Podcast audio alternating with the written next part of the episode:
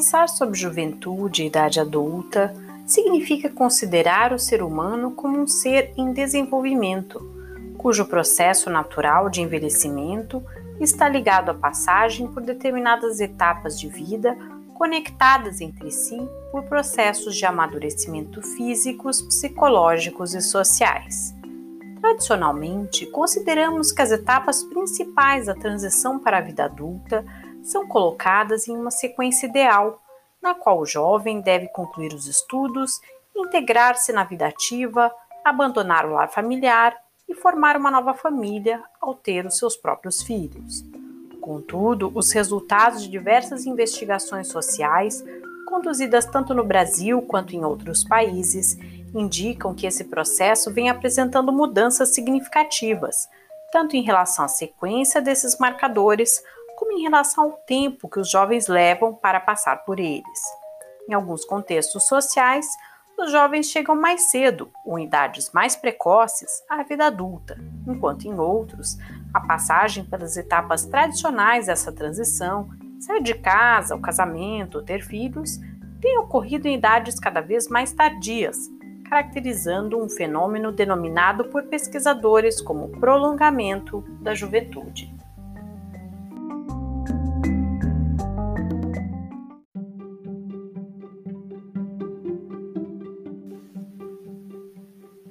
Devido ao fato de os jovens serem considerados indivíduos ainda em desenvolvimento biopsíquico, educacional e profissional, há uma grande expectativa em relação à sua inserção no mercado de trabalho, uma vez que são as gerações do futuro que sucederão os adultos de hoje, assumindo os postos ocupados pelos mais velhos, que, por sua vez, dependerão da capacidade produtiva dos mais novos de manterem o sistema previdenciário a fim de terem acesso a uma velhice digna. Desse modo, os jovens são tidos como aqueles que determinarão os rumos da nação nas próximas décadas, e por essa razão, o investimento em educação e preparação profissional são ações consideradas fundamentais para garantir a inserção no mercado de trabalho das gerações mais jovens e, assim, sua passagem para a vida adulta na condição de cidadãos autônomos. A percepção de que a infância e a adolescência devem ser protegidas como forma de assegurar um final feliz, isto é, a passagem para a vida adulta digna e independente, tem fomentado estudos no sentido de compreender melhor de que formas esse processo se realiza para jovens de acordo com variáveis como sexo, raça, região, lugar de moradia e classe social.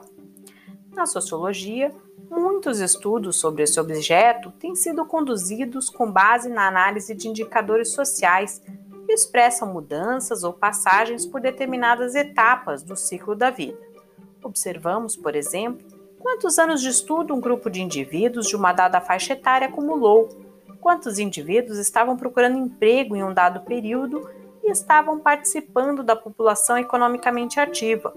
quantos indivíduos se tornaram chefes de domicílio ou se casaram e quantos tiveram filhos.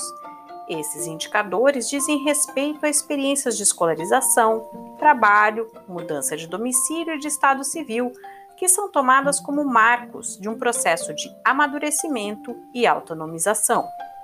Os indicadores sociais, entretanto, nada dizem acerca do que os indivíduos planejaram, idealizaram ou sentiram em cada um dos momentos ou situações capturadas nesse tipo de inquérito, cujo principal objetivo é construir um retrato populacional em grande escala de um conjunto de determinado de características que interessam ao gestor e ao formulador de políticas públicas.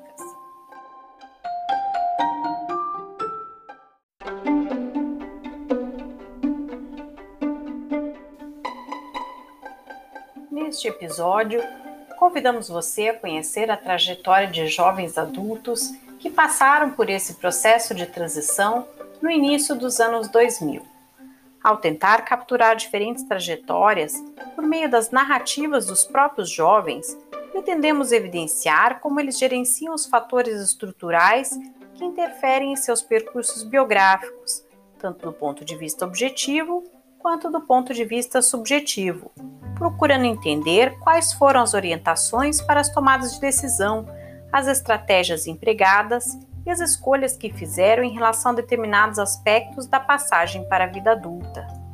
Neste livro, Ser Jovem e Ser Adulto, Identidades, Representações e Trajetórias, a autora Melissa de Matos Pimenta retrata dez trajetórias de jovens adultos em diferentes momentos da sua transição para a vida adulta no contexto paulistano. Convidamos você a conhecer brevemente cada uma delas.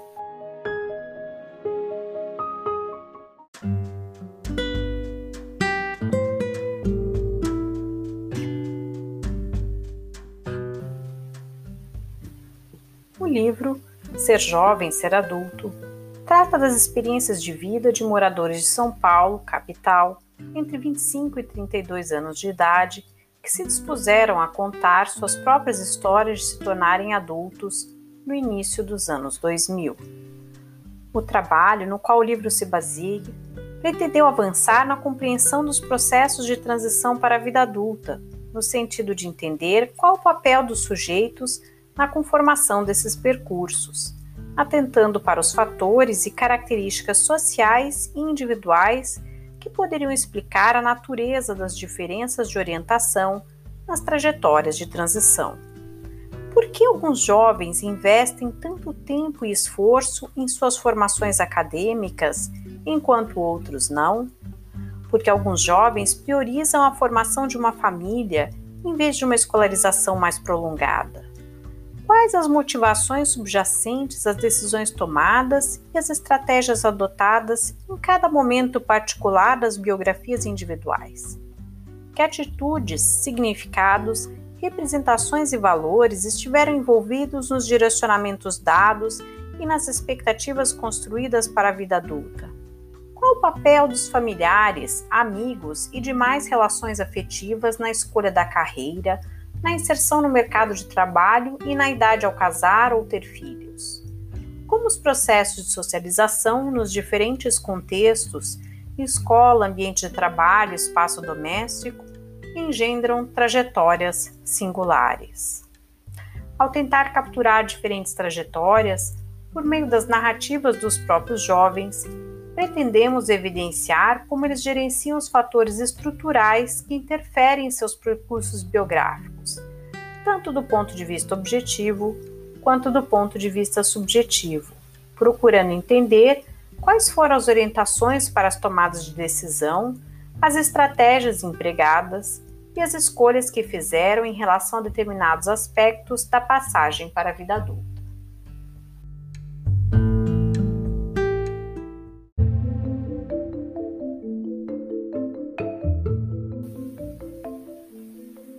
As narrativas brevemente apresentadas aqui foram reconstruídas com base nos relatos de vida recolhidos por meio de entrevistas individuais.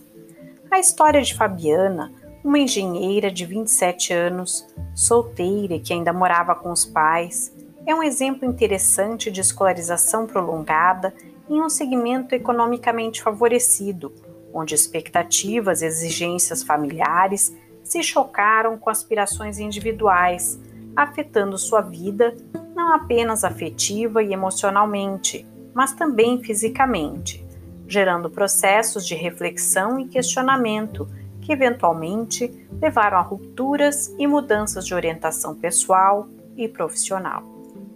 Rogério, um advogado de 29 anos, solteiro, traz a experiência de ascensão social das camadas médias via capital escolar, destacando particularmente a questão de como a dependência entre pais e filhos se dá em duas vias: afeta os projetos individuais e limita o espaço de negociação no confronto entre aspirações vocacionais particulares e expectativas de realização por parte da geração mais velha. Além disso, introduz elementos importantes para o entendimento dos processos de socialização secundária, a partir da sua experiência de passagem pelo Exército.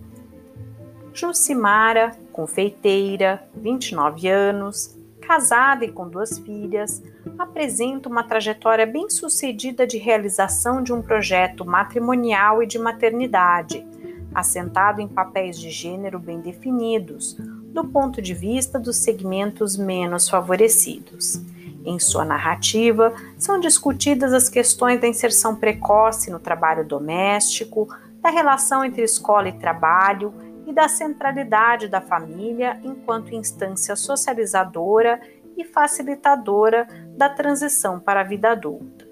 A peculiaridade do seu relato é a ruptura identitária, ainda na adolescência, provocada pelo surgimento de sinais de vitiligo no rosto e as consequências desse estigma social para sua trajetória pessoal e profissional.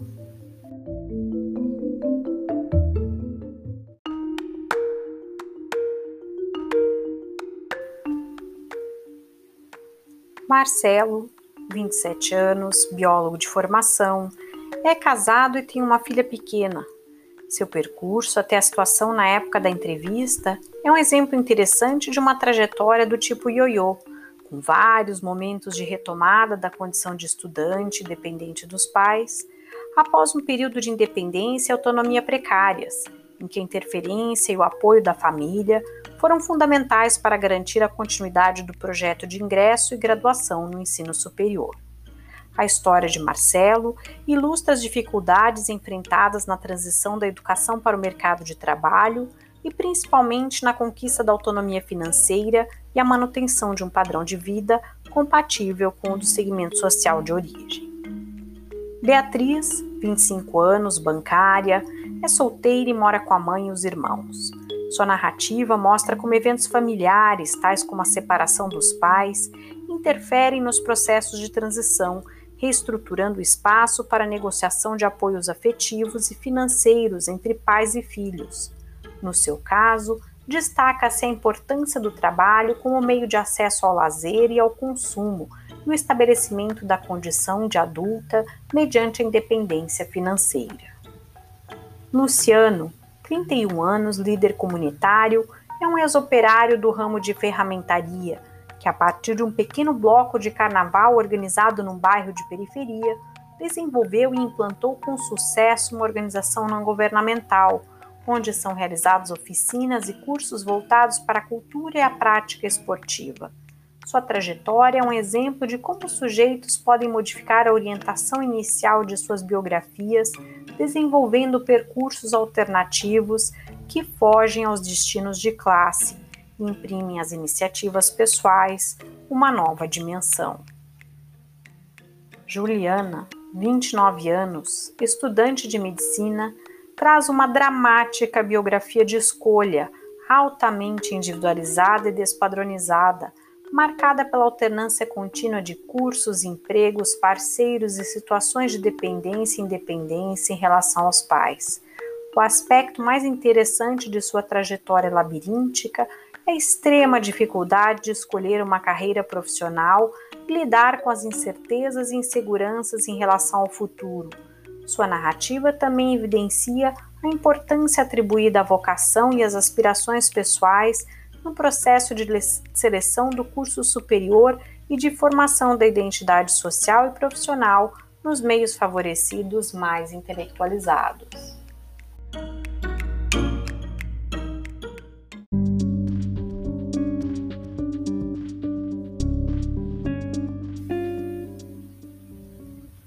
Evandro, 30 anos, bancário, apresenta uma experiência de ascensão social por meio do trabalho e do acúmulo de qualificações escolares superiores às de sua família de origem.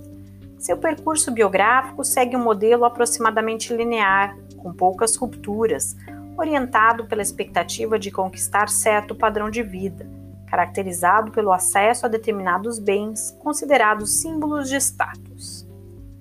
Elisandra, 32 anos, operadora de caixa, tem uma história marcada por dificuldades econômicas e familiares, acentuadas por uma gravidez inesperada aos 16 anos, que afetou profundamente sua vida.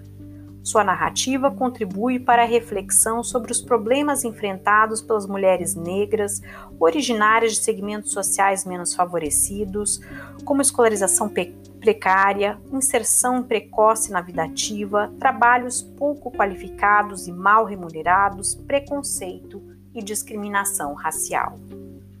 Jorge Luiz, 28 anos, informático, traz o ponto de vista do homem negro originário de segmentos pouco favorecidos. Sua trajetória é caracterizada pelas sucessivas evasões e retomadas do percurso escolar, pela alternância de múltiplas atividades remuneradas com longos períodos de desemprego e também pela experiência de reconversão religiosa e abandono subsequente da igreja. A experiência biográfica de Jorge é uma oportunidade de refletir sobre os processos de construção identitária em que a cor da pele desempenha um papel significativo.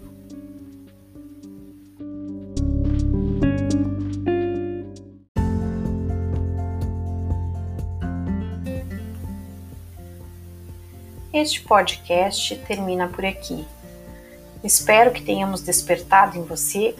a curiosidade pela leitura dessas narrativas Escolha uma, duas ou todas e procure se identificar com esses jovens adultos que muitas vezes passaram pelas mesmas questões e desafios que você pode ter passado ou está passando agora.